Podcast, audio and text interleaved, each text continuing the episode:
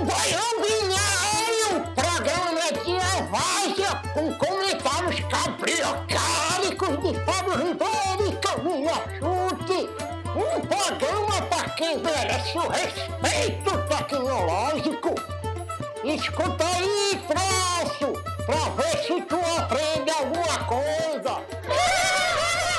Bom dia, Fábio Ribeiro. Dessa vez é verdade. É bom dia, né? Ainda não passou do meio-dia. São 11h30, domingo, ensolaradíssimo, lindo. Dia lindo, nossa senhora. Vamos começar o nosso baião número 61 num formato novo, Camila Chute. Hum. Eu Ah. ousei. Ousei mudar. É surpresa pra mim, tá, pessoal? Então, se vocês estão surpresos, eu também tô. Vamos lá. Edição Gostei. 61 do baião. A gente vai fazer uma festa quando a gente chegar no centésimo? Vamos fazer uma festa? A gente vai. Vai. Pelas Não minhas passa tantas semanas. Até o final do ano. contas, Ali pelo Natal ali. Meu aniversário também. Vai. Boa. Edição 61. E qual que vai ser a nossa marmita do dia? Hã? Hum, qual qual o, o restodonte da nossa marmita? Vamos lá. Falaremos do futuro do Airbnb, um artigo Hum. do New York Times. Isso. Segundo artigo, a gente vai falar sobre uma perspectiva mais voltada ao ser humano, que esse estudioso chamado Andrew Young propõe aqui, que ele entende que a nova força de trabalho deveria se preocupar com coisas diferentes do que tem sido hoje a tônica do mercado financeiro americano e da própria sociedade americana, mas ele traz uma série de coisas importantes Hum. para que a gente reflita aqui. E a gente tem falado disso sobre uma sociedade voltada ao ser humano, ela precisa ter indicadores e metas também voltadas para o ser humano e não só métricas financeiras, PIB, essas coisas todas. Hum. Artigo da Vox bem interessante. Terceiro, a gente vai falar de algo que já abordamos numa outra perspectiva, mas é um projeto bem interessante de um italiano que ele pediu para as pessoas desenharem de memória o que seria uma bicicleta. E ele fez um projeto de tentar renderizar e fazer essas imagens do ponto de As vista. pessoas não lembram. Olha essa bicicleta. É muito bom. Não tem cano na frente, ó. Tipo, Muito boa. Mas isso leva para a gente discutir algumas coisas sobre a nossa memória, sobre como a Boa. gente entende que sabe as coisas, mas no final temos nossas dificuldades. boa. Por fim, a matemática Eu da, vi essa. da revista Piauí, Eu vi. duas vencedoras de Uma delas brasileira. Não, acho, é, uma delas brasileira, a outra italiana. É, eu não, le- eu não vi a outra, mas essa eu fiquei muito animada. São duas Ana. Carolina. É. Não foram duas brasileiras. Foram duas brasileiras? É, nesse caso, são duas brasileiras que a gente vai falar. Não, mas prêmios diferentes. Prêmios diferentes. Ah, bom. Essa semana o IMPA postou. Eu sigo eles no, no Insta e postou da Ana Carolina. Fofinha. Boa. Essa é a nossa escalada, a nossa marmita do dia, essas quatro notícias. O tema de hoje é sobre retrospectivas. Agora você já vai, já vai falar qual é o tema. Ah, que inovador. Sobre retrospectivas. Bom, vamos lá. Boa. Não, vou falar hoje. Talvez em algum momento eu não fale. Talvez a gente tenha que criar juntos. Mas enfim, Baião Retrospectivas. Vamos para o primeiro. Futuro do Airbnb. Uma reportagem que disseca aqui toda a mudança sendo no modelo de negócios do Airbnb, muito por conta da pandemia e por conta da mudança de hábitos das pessoas. Ou seja, a pandemia levou as pessoas a trabalharem remotamente. Isso mudou um pouco dos hábitos. As pessoas podem Não, você não pode receber uma pessoa, né, Fá, que está de turismo, é, sendo que você está trabalhando na sua casa. Mas tem várias coisinhas aqui, viu? Então tem o QR Code da reportagem, se você quiser escanear. Bom, peguei aqui alguns trechos da reportagem, né? Vou destacar alguns aqui. Uma coisa que eu achava meio que, para mim, acho que não, não era o que eu esperava, assim, mas faz todo sentido, né? Os aluguéis de casa, eles de alguma forma superaram as locações de hotéis. Eles superaram em Era o de maior hotel, né? 20%. Muita gente falava, o Airbnb é o maior hotel do mundo, sem ter apenas, sem ter nenhum quarto. É, Mas isso na pandemia, tá? Ah, na É. pandemia? Na pandemia, se você pegar só a, a busca por aluguéis né, de espaços típicos de hotel, é, as, os aluguéis de casas meio que superaram de hotéis. Os dois mercados caíram na pandemia, mas o aluguel de casas, de alguma forma, ele superou. Tecnicamente falando, parece que as pessoas estão buscando aí novas instalações para trabalhar e, e, de alguma forma isso está até modificando o jeito que a gente lida com o trabalho e vai modificar muito o jeito que o Airbnb lida com seus problemas. O Airbnb tem sido acusado ao longo do tempo de várias coisas, né? Falta de transparência, teve o um acidente do Chile e tal. Mas todo esse processo, você tinha falado isso, né? acho que eles cortaram um quarto da empresa, né? Durante a pandemia. Sim. Eles tinham outras iniciativas e voltaram todo o foco ao core do negócio, ou seja, eles estavam pensando outras coisas, outras experiências, experiências né? Eles estavam isso, fazendo coisa de experiência. Então, como é que a gente vende? Vira uma agência de turismo, que ainda que a pessoa não alugue uma casa comigo, ele bucaria uma experiência comigo, meio concorrendo com o TripAdvisor, por exemplo. Só que os problemas mudaram. Agora eles estão enfrentando alguns problemas que vão desde cidades que, em tese, não eram centros turísticos, porque como você pode hoje trabalhar remoto, o que, que as pessoas estão fazendo? Elas estão buscando lugares fora dos destinos convencionais. Então, não vou para Barcelona, Paris, Nova York, eu vou para um vilarejo, vou para uma cidade do interior, vou para lugares mais idílicos, assim. E algumas pessoas estão vendo isso, sobretudo quem mora nesses lugares, com um olhar meio esquisito, do tipo, caramba, aqui não era um lugar desejado, Agora tem uma série de pessoas buscando esse espaço, enfim. Tem questões de racismo também e tem questões que são mudanças econômicas provocadas em alguns lugares, porque e aí vou mostrar aqui depois, mas aqui especificamente fala basicamente de que o Airbnb está tentando se adequar à forma como as pessoas viajam agora. É, vai mudar isso. As pessoas não querem entrar em avião, mas elas querem viajar. O que leva a esse movimento que a gente vê aqui em São Paulo, né, As Praias lotadas, muita gente indo para o interior. O que, que você tem não, a falar muita, E muita gente procurando um lifestyle, né? Quando eu leio o título, não li a matéria, mas quando eu, eu leio um título, Lifestyle versus Vacation, a gente viu muitas pessoas indo passar meses para trabalhar. Então, cara, eu quero ir morar na praia. A gente, no nosso círculo próximo, tem, sei lá, umas 10 pessoas que tomaram essa decisão e foram com amigos, que foram com a família morar na praia né, alugando coisas. Então, eu acho que as pessoas têm procurado cada vez mais adequar o estilo de vida delas e poder potencialmente passar tempos maiores em lugares do que tirar férias, sabe, Fá? Aqui fala exatamente disso, fala dessa mudança. Ah. Essa mudança, ela de alguma forma provoca uma mudança também colateral. Total. Que é, tipo, as pessoas querem lugares que tenham cozinhas, por exemplo, elas não querem ir para restaurante. Então, os donos de imóveis estão tendo que adaptar os seus espaços para ter uma cozinha minimamente decente. E para potencialmente ganhar vantagem perante o hotel, né? Porque o hotel ele não te dá a cozinha, né? Então. Exato. É mais semelhante a um flat, né? No formato ah. antigo, mas os flats também eram meio pobres nisso. E aqui, cara, já tem um milhão de, de propriedades listadas com o selo Enhanced Clean, do tipo limpeza esse, aumentada. Esse tem padrões de limpeza é, diferenciados. Né? E alguns, tipo, até tem ali uma, uma, uma espécie de janela de 72 horas onde a, o proprietário garante que aquele imóvel não estava usado nessas últimas 72 horas, o que de alguma forma favoreceria Passaria, né? limpeza tal. Então, tem toda uma mudança na dinâmica que forçou as pessoas a irem para suas casas, trabalharem de casa, elas estão buscando outras locações. Os imóveis, de alguma forma, vão se adaptar, o Airbnb vai ter, vai ter que se adaptar, criar esses ah. selos, por exemplo, de identificar propriedades, ou seja, uma mudança em cascata. Teve uma pesquisa da, da Harvard Business Review que fez uma correlação que é o seguinte: à medida que, se você pegar o catálogo do Airbnb e, e fazer uma correlação, por exemplo, vamos pegar São Paulo. É, quantidade de imóveis listados no Airbnb na cidade de São Paulo.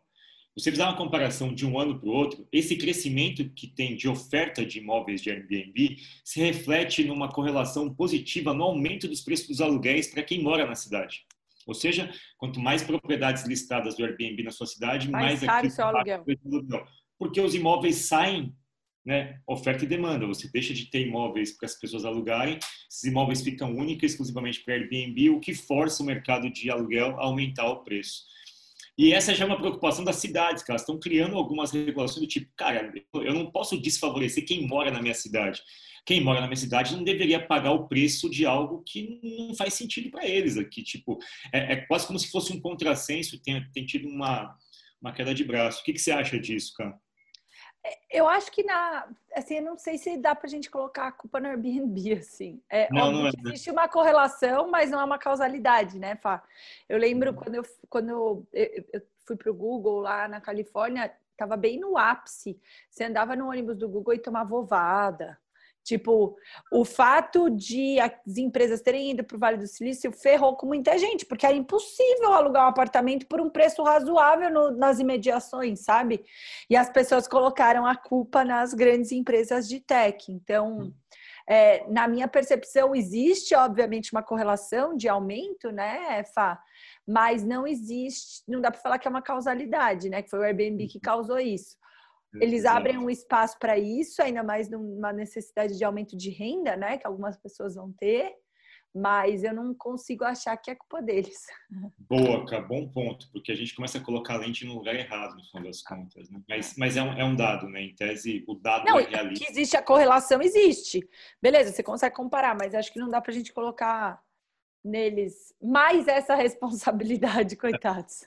No final, eu acho que tem uma situação, inclusive, da forma como os contratos de aluguéis são feitos. Né? Os contratos de aluguéis são contratos de 12, alguns dos mais antigos, de 36 meses. O Airbnb te permite viver como um nômade, no final das contas. Né? É isso. É isso. E aí, é isso que é a parte interessante. Ixi, saiu sua câmera, Fá. Não, tá aí, voltou. voltou. aqui. Ó, você Boa. percebeu que tem aqui um, tem um header com o nome da notícia, tem a notícia aqui no cantinho. E, a edição. Esse baião tá ficando muito chique, essa marmita tá muito gourmet. Boa. Marmita boa. gourmet. E aí, cara, como consequência, tem umas cidades que estão reclamando de overtourism. Over overtourism. Turismo acima do esperado, preço de aluguel aumentando. E aí você começa a ter falta de moradia para locais. Esse começa a ser um ponto, um problema. De novo, você tem razão. Eu acho que isso não é culpa do Airbnb, isso é uma culpa de planejamento é, urbano, de enfim, da forma como as relações foram desencadeadas e foram preparadas ao longo do tempo, isso criou esse tipo de dinâmica, mas não é culpa do Airbnb, certamente, mas a consequência existe. E ela começa, de alguma forma, a ser mais preocupante em centros menores, né? Onde você, tipo, cidades pequenas, isso começa a ficar um pouquinho mais problemático, né, cara? Sim. Então, essa é uma segunda preocupação. E você, Airbnb... mexe, você mexe na organização, né, Fá, da, da cidade, assim. Enfim. Exato. Você é. mexe meio que no esquema do negócio, né? Difícil. Exato. E, e, e isso, para cidades grandes é um problema, mas as pequenas começam a fazer uma grita de como isso pode, assim, além de tirar o, aquela, o aspecto de tranquilidade, é quase como se fosse aquele processo de gentrificação que a gente percebe, né? Tipo, você vai para essas cidades pequenas, quem estava morando lá acaba meio que, pô, eu estava aqui pela paz, agora já não tem mais paz. Acontece Exato. muito isso em vilarejos baianos, né, que o pessoal vai viajar. Era uma cidadezinha de pescadores e tal, e de repente todo mundo vai para lá e acaba... Caraíba! É, Caraíba, é exatamente. E aqui tem uma outra preocupação, cara. De fato, né? Putz, a gente só percebe isso quando esfrega na nossa cara, porque não é muito como. Eu, eu, não, eu nunca teria pensado isso, porque eu não sofro isso, né? Então, é muito louco como a gente é cego para coisas que não nos afetam. E aí, quando eu vejo isso, tinha muita negativa, cara. Tinha muita é, recusa de processos de oferta para Airbnb, porque você via você a foto. Via a foto. E fazia discriminações. Então, mais uma mudança na, no modelo de negócio do Airbnb de se adaptar e de hoje você só identifica quem está alugando depois de fechada a contratação. Que complexo, né, meu? Muito complexo. Muito. E o Airbnb removeu mais de 1,3 milhões de, de imóveis que foram listados ali com reclamações nesse tipo. Então, é, é a dinâmica da sociedade, como as coisas evoluem e forçam todas as peças a se encontrarem num novo equilíbrio ali. O que acontece com o Airbnb, por que eu trouxe esse artigo? porque de certa forma ele mexe em todas as peças que estão na mesa hoje, né? Ele mexe com a mudança na dinâmica de trabalho, ele mexe com saúde, à medida que a gente fala de aspectos de limpeza, mexe com mudança na perspectiva de como a família é, trabalha nesse aspecto, a mudança demográfica né, das pessoas indo para outros lugares, questões vinculadas a racismo, enfim, mexe com todos os elementos. É um caso bem emblemático de como as coisas estão se forçando num novo acordo ali. É o artigo do New York Times, cara. Você gostou? Gostei muito. Eu fico com, eu tenho tanto dó do Airbnb, eu tenho pensado tanto nisso. Acho que foi você que me mandou o tweet de um dos fundadores. Porque a, a história de, da, do, do, início do Airbnb foi que existia um evento muito grande chamado é, Dreamforce, que ocupava São Francisco, que era um evento do Salesforce. E aí um dos guris que fundou, esqueci o nome dele, me fugiu o nome dele, falou assim: tive uma ideia, e se a gente alugasse o nosso quarto para a turma que está vindo para o Salesforce, a gente podia oferecer é, o banheiro, uma ca a casa e, e, e eles alugariam. Vamos colocar? E aí deu certo, eles começaram a alugar pelo WhatsApp, organizar o Sales, o Dreamforce. É, e aí eles viraram uma super plataforma. Tipo, tem toda uma história legal, assim, de um momento, de um timing de abertura, sabe? E aí vem a pandemia e faz, e faz, eles, faz eles terem que repensar tudo, né? Muito louco como é.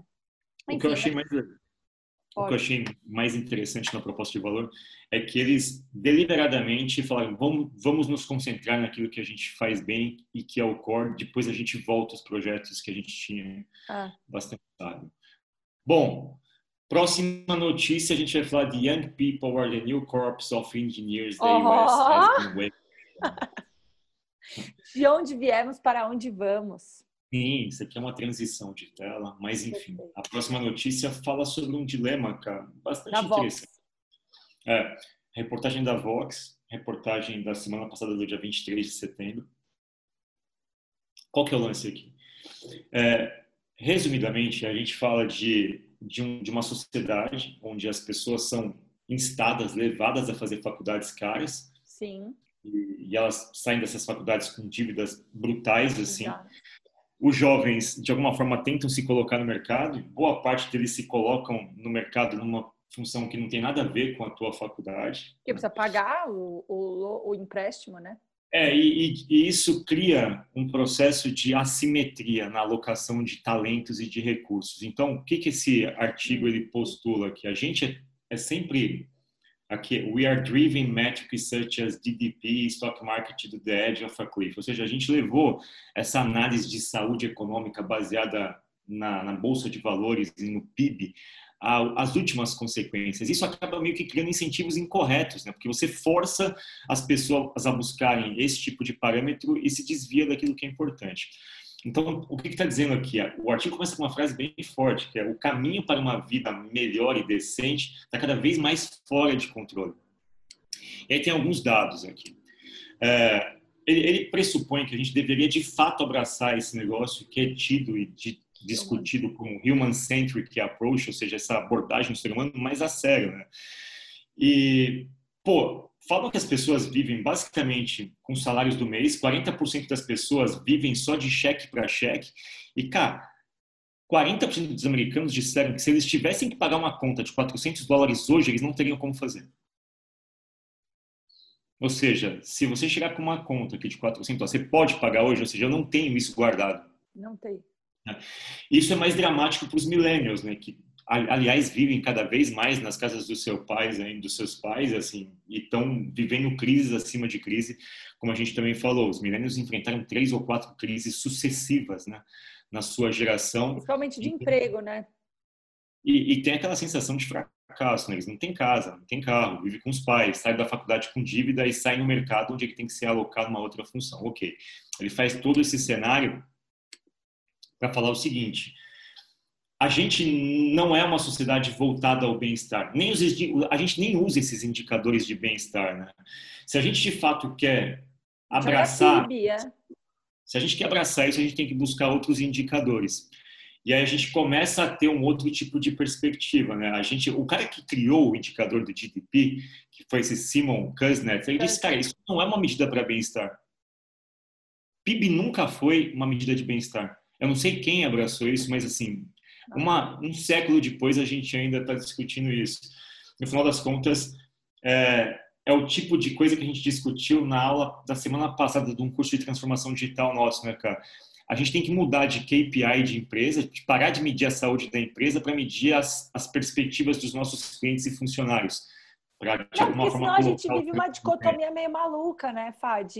A gente o, o objetivo, nosso objetivo e todas as decisões são tomadas, vai, human-centered, client-centered. Mas a hora que eu vou ser avaliado pelos olhos externos, eu pego outras métricas. Eu, tá bom, eu, eu tô cuidando aqui da minha galera, mas eu vou ser avaliado pelo PIB. Ou seja, eu vou me lascar. Para mim é o grande problema, inclusive, da universidade, Fá. A universidade avalia os professores com base em produção científica e não em o aluno aprendeu, não aprendeu, quantas pessoas ele formou. Então ele vive uma dicotomia, ele não tá, aqui no Brasil principalmente, ele tem que produzir artigo, ele não pode ser um bom professor que se dedique para a prática didática, porque senão ele vai ter o salário reduzido, porque ele vai cair no rating da CAPES. Então, é, é a dicotomia que a gente está vivendo em todos os lugares, nas empresas, nos países, nas universidades. A gente tá focando numa coisa, mas tá medindo outra e tá se balizando por outras, né? Exato. E aí, cara, é, isso é muito interessante que você falou, porque a gente tem uma doença de métricas, né? É, a gente mede coisas erradas, essas coisas criam padrões, a gente busca esses padrões e resolve problemas errados que não resolvem a estrutura ali. Né?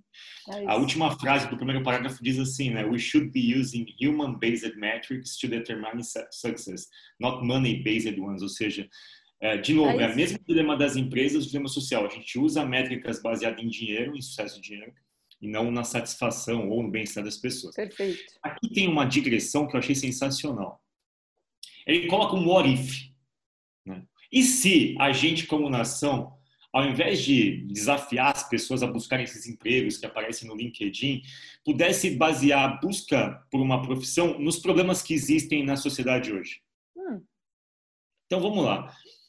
É, que problema a gente tem que resolver na sociedade hoje? E se a gente pegar essas pessoas, e assim, ele sugere até que a gente, ele sugere até que a gente inverta a dinâmica que permita as pessoas pensarem nos problemas antes de entrarem nas escolas, nas universidades. Ou seja, vamos retardar um pouquinho a entrada na universidade, porque a gente está entrando com a pressão de ter uma carreira e a gente acaba resolvendo problemas que não sabe escolher. Por exemplo, Perfeito. Se você, tá, se você hoje é preocupado com a questão do meio ambiente, pô, o, o governo, em tese, aqui. Podia te alocar. É, te alocar nisso. Por exemplo, se você acha que é um problema 21 mil. Olha, nos Estados Unidos, tá? Se você acha que é um problema 21 milhão de americanos não terem internet de banda larga, por que você não se dedica a fazer isso? E assim, e, e, assim sucessivamente. Ele sugere esse tipo de abordagem para que a gente pudesse alocar as pessoas nos lugares mais interessantes e, a partir desse momento, desenvolvê-las tecnicamente. E orientada a propósito também, né, Fá? Porque tem uma percepção de que a gente vai. Eu, eu acho que eu te contei, né? Quando eu fui para o evento lá na Suíça, eles falavam muito de basic income, mas eles estavam com uma segunda preocupação que era: a gente não vai ter emprego para todo mundo. Ponto.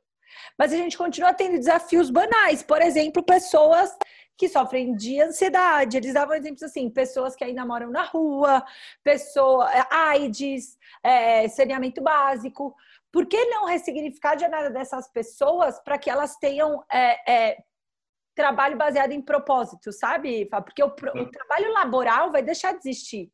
Né? Por muito tempo a, a Suíça ali tinha algumas indústrias e muitas pessoas eram era laboral o trabalho. Agora a gente vai ter que passar por um trabalho muito mais orientado a uma missão de vida, mais missionário do que qualquer outra coisa, sabe? Então tá meio alinhado com o que ele está propondo, que é talvez a gente tenha que dividir todo mundo meio igual, então vamos todo mundo ganhar X, mas a gente vai trabalhar, a gente vai, vai colocar Não, a nossa, nossa capacidade intelectual para resolver um, um, algo que mexe com a gente, sabe? O lance do propósito ele está ok contigo, mas ele nem fala sobre meritocracia, não. Ele fala o seguinte: olha, é só uma questão de alocação de interesses. Nem é tipo, dinheiro. É tipo é, saber é o que, que você quer. É uma questão seguinte: olha, a forma como o mercado está desenhado, ele cria as carreiras de sucesso. Então você acaba buscando essas carreiras de sucesso e estuda nas graduações que levam às carreiras de sucesso. O que ele fala é o seguinte: olha, vamos colocar na mesa, antes de tomar decisões de carreira, que problemas existem na sociedade, vamos oferecer para as pessoas campos de trabalho ou de interesse. E, e aí, não necessariamente carreiras. É isso, é propósito. Eu achei muito bom esse ponto de vista e é uma reportagem Super. que, de certa forma, você pode as pessoas poderiam ao longo da vida mudar de carreiras, inclusive, entendeu? Poderiam mudar. É, porque é... o problema vai mudando, né? O problema é. vai E último, o último parágrafo foi muito bom aqui. Giving people experience before they invest money in education will let them make smarter decisions. Ou seja, deixa as pessoas terem campo de trabalho. Pô, eu gostei, gostei desse negócio de resolver o problema da banda larga, gostei desse, desse negócio de resolver o problema, de, enfim, da questão da água ou da fome e vou trabalhar minha carreira ali. Então, eu vou investir minha educação num lugar melhor. E, então, eu é... acho que torna até a, o fazer, o estudar um ato um pouco mais ser significado, né, Fá? Porque hoje você faz faculdade sem saber para que, que você vai usar aquilo. Então, Exato. Eu achei perde um, um pouco foco, ponto, né? Um bom ponto de vista. Eu acho que esse relatório aqui, essa, essa reportagem é uma que vale muito ser lida e digerida e ela pode estabelecer muitas boas discussões no ambiente de trabalho sobre se a gente fizer paralelos, que problemas a gente tem que resolver na empresa aqui. A gente está resolvendo os problemas corretos e para isso a gente está com as pessoas corretas e desenvolvendo as pessoas para fazer essas coisas. É um ótimo artigo que que a gente coloca para discutir aqui. Boa. Bom, e, não, e tentar arrumar medidas para os seus objetivos, né? E não achar que dá para medir qualquer coisa e achar que aquilo não vai direcionar as pessoas. Exato. Terceiro artigo. Ah, esse das bikes, quero saber. eu, se tivesse desenhado uma bicicleta agora, eu não ia saber. É, então, ele fez esse experimento italiano ali, ele começou a fazer isso com os amigos, e ele chegou no formato de. Ele, ele fez um trabalho muito interessante, que ele é. começou é. a fazer isso de forma mais sistemática. Esse artigo nem é novo, tem uns quatro anos. Mas ele, ele fala disso, né? Ele está vinculado com o anterior. Tipo, você nem sabe qual é o problema para desenhar, entendeu? Você nem prestou atenção em qual é o problema, você não tem memória do problema. E você acaba meio que desenhando a tua perspectiva do que é o problema e toma decisão. Mas será que funciona, Fábio? Ele fala, essa bicicleta funciona, ela para de pé? Provavelmente não. Talvez funcione por um espaço de tempo curto, talvez ela não otimize, talvez, enfim. Mas qual que é o lance dele? É. É, ele pediu para as pessoas desenharem e assim, ele pediu para mais de 300 ele pediu para mais de 500 pessoas fazerem esse desenho. É, 25% das pessoas desenharam bicicletas ali Conseguiram. bicicleta. 75% não desenharam. E eles se concentrou nisso, falou, não me interessa quem desenhou certo. Vou pegar 75% das pessoas que desenharam errado e vou meio que prototipar essas bicicletas esquisitas que elas fizeram. Ele coloca, as pessoas desenharam coisas tão malucas é, nesse processo de criação que... Tipo, não, que não era, né? E tipo... Não they are trying to be totally non-creative. Tipo, não era para você ser criativo, porque era para você desenhar um negócio que já existe. A, a tese que era muito clara, desenhe algo que já existe. Tipo, e as pessoas não desenhavam. Por que, que esse artigo está aqui? Né? Fizeram esse mesmo estudo, é, pediram para as pessoas desenharem é, mapa dos Estados Unidos ou mapa mundi. E, tipo, as pesquisas são engraçadas, mas elas, enfim, quando você pediu para as pessoas desenharem os mapas e plotou todos os mapas simultaneamente, você pegou quase como se fosse aquelas, aqueles borrões do, do Rorschach. O lance tudo, cara, é que a gente tem uma ilusão de profundidade explicativa, né? A gente acha que a gente consegue explicar as coisas. E a gente olha as coisas todos os dias e mesmo assim a gente tem dificuldade de desenhar. Total. Eu fico imaginando isso do aspecto emocional, do aspecto estratégico, o quanto a gente, é, se fosse levado a declarar me descreve aqui o que é o Fábio, o que é a Camila, ou o que eles fazem, o que eles gostam, o que eles não gostam. Ou me descreve exatamente no que você trabalha, o que você faz, o que a empresa faz. A gente tem isso com várias coisas, isso me chama a atenção que nesse processo que a gente trabalha de inteligência coletiva, de cocriação, é, é, a gente volta ao ponto de viéses cognitivos. A gente não tem essa, a gente não se não se faz essas perguntas cotidianamente e perde de E noção. quando você precisa, né? Você não tem essa informação, você não tem como recuperar, né, Fá? Tem um livro de um cara que chama Ray Dalio, chamado Principles, que é bem batido da turma de empreendedorismo, mas ele fala um negócio no livro que ele fala assim: todo mundo, ele é técnico, né? E aí ele fala assim: todo mundo devia vir com README. README é um TXT, que a gente, quando está programando, faz, escreve para, tipo, colocar um modo de uso, tipo, um manual muito simples de como usar o programa, sabe? Chama README. Então, é tipo, começa a ler aqui, é, e aí ele brinca que ele, sendo técnico, ele nunca entendeu por que, as pessoas não viam com README. Porque se elas escrevessem o próprio README, elas iam tirar um, um caminho enorme, porque eu acho que eu sei o que eu tô, como eu deveria lidar com aquilo, sabe? Eu acho que eu sei o que aquilo quer dizer. E você não sabe, na verdade. Então, Exato. se a gente tivesse o readme das coisas e das pessoas, o mundo seria mais tranquilo. Ou seja, não confie muito na sua memória, tente colocar suas ideias no papel, tente ver se faz sentido, compare as suas percepções das coisas com as dos outros para chegar. É óbvio que até nesse processo você pode chegar em coisas superiores, mas o importante aqui é alinhamento, né? Gostei. Alinhamento de perspectiva. Eu fiquei Bom, muito encanada se ia, se ia essa bicicleta. eu, eu acho que se a gente entrar no projeto dele, tem Deve ali. ter. Ele, ele desenhou isso de forma, enfim, digital, ele fez os projetos renderizados, mas eu acho que deve ter algum tipo de explicação adicional. A Eu quero pode... saber, boa. Por fim, matemática. Nossa! É, Caiu alguma coisa aí? Aconteceu alguma coisa. Eu acho que foi meu varal que caiu. O Mas seu enfim. varal? Deve ter caído, porque Tá eu tô batendo um vento meio forte aqui. Tá. Bom, matemática da inclusão. Ai, Artigo da revista Piauí, do dia 25 de setembro, dia 25, mais conhecido como dois dias atrás, sexta-feira passada. sim. Prêmios recebidos pelas duas únicas pesquisadoras do INPA destacam a importância da igualdade de gênero na disciplina. Se- Deixa eu fazer um parêntese. Eu tenho uma amigona que está fazendo agora pós-graduação no IMPA. O IMPA é um lugar extremamente baseado em meritocracia, mas que por muito tempo foi muito fechado. Fica lá no Rio e é um instituto de matemática, Fá, que é tipo, sei lá, você estudar no melhor lugar de matemática é o IMPA e é só para pós-graduação. E o próprio IMPA, há três anos atrás, eu acompanhei um pouco esse movimento, começou a perceber que o modelo de aceite deles era pouco inclusivo. Porque eram sempre as mesmas universidades e tal. E eles começaram a perceber que eles precisavam fazer fomento né, de pesquisadoras mulheres, começaram a organizar uma série de simpósios, uma série de coisas. E aí, né, quando a Ana Carolina ganhou o, o prêmio, eles fizeram um super estudo falando como, o, como melhorou o nível de produtividade e impacto das publicações, Fá, depois desse trabalho de diversidade. Então, para mim, foi muito louco ver o Instituto como o IMPA, é, reconhecendo que não foi só direitos humanos, diversidade não é só sobre direitos humanos, sabe? É sobre melhorar o seu nível de produtividade, você melhorar o nível de impacto que você tem é, na sociedade. Muito bom. E aqui tem essa discussão que você falou. Aí, a Carol. Carol Aliadas, a brasileira Carolina Araújo e a italiana Luna Lomonaco. Elas são as únicas duas mulheres na equipe de 46 pesquisadores do Instituto de Matemática Aplicada, a mais prestigiosa instituição do país de cada disciplina. Assim, quando você vai ler o que, elas fizeram, ela, É elas mesmas falam isso. Não é uma matemática para é. É algo tipo, enfim. E todo, todo mundo que tinha recebido esse tipo de distinção era a quinta vez que vem para a pesquisa brasileira. São as duas primeiras mulheres do IMPA que receberam isso, como você mesmo disse. Só que eu vou pegar algum coach dela aqui que eu achei bem interessante.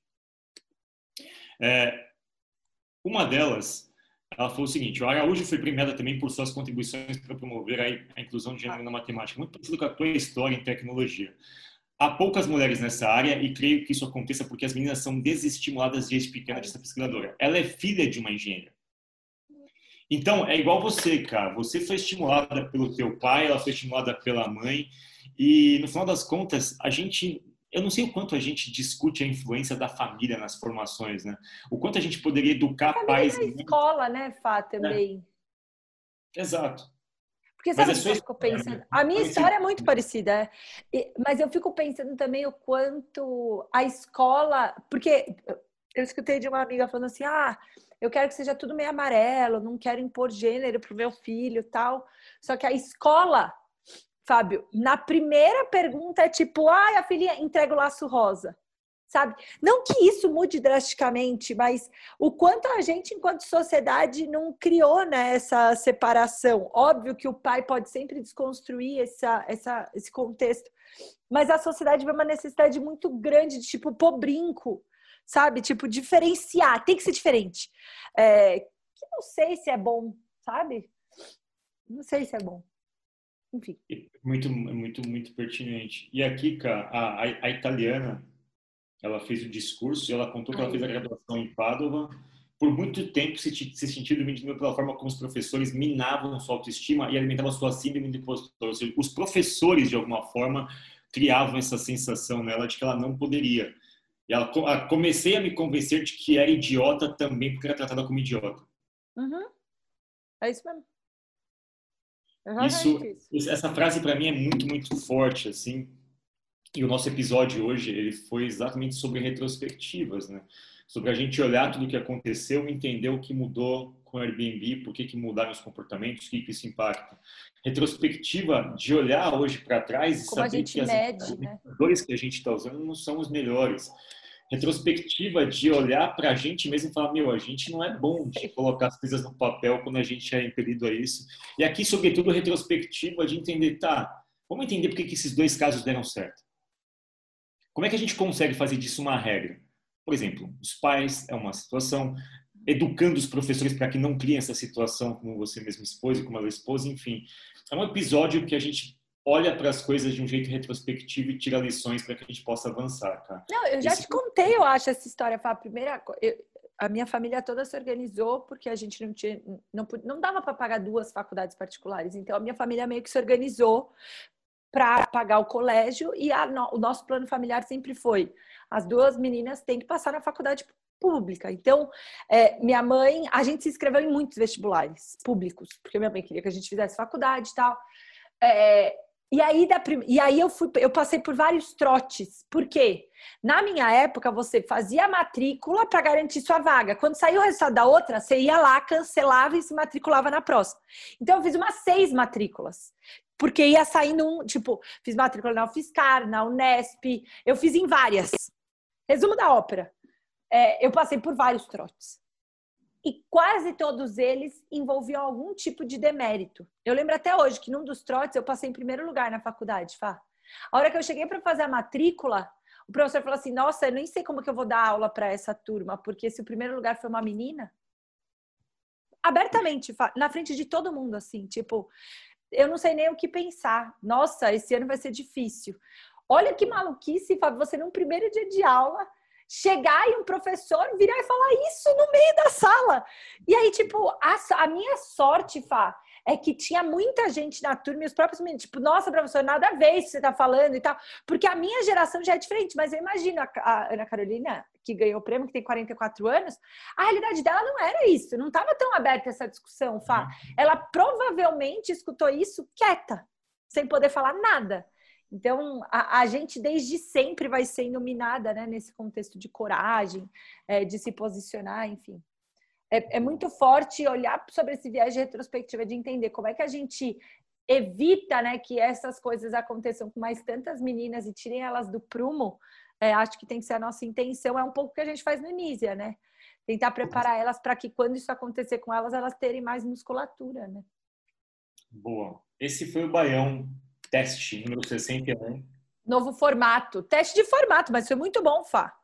Formato, formato acho que é ótimo. a ideia é que cada baião vire um PDF também. Então, Boa. vai virar um PDF. E a ideia é que a gente coloque anotações em cada uma das notícias para a gente compartilhar no e-mail para o nosso grupo exclusivo que segue a gente no WhatsApp. Então, é um produto com ramificações. E mais informações aqui embaixo. A gente vai pôr o link para vocês ah. entrarem no WhatsApp, se vocês Ou quiserem. Ou seja, você pode assistir no ouvir. YouTube, pode ouvir no Spotify, ou você vai poder ler em algum momento em alguma outra plataforma. Essa é a magia da, de olhar Educação coisas circular. perspectivas, exato. Eba! Eu adorei o Baião 61. Bom dia. Beijo, Fábio. Bom dia.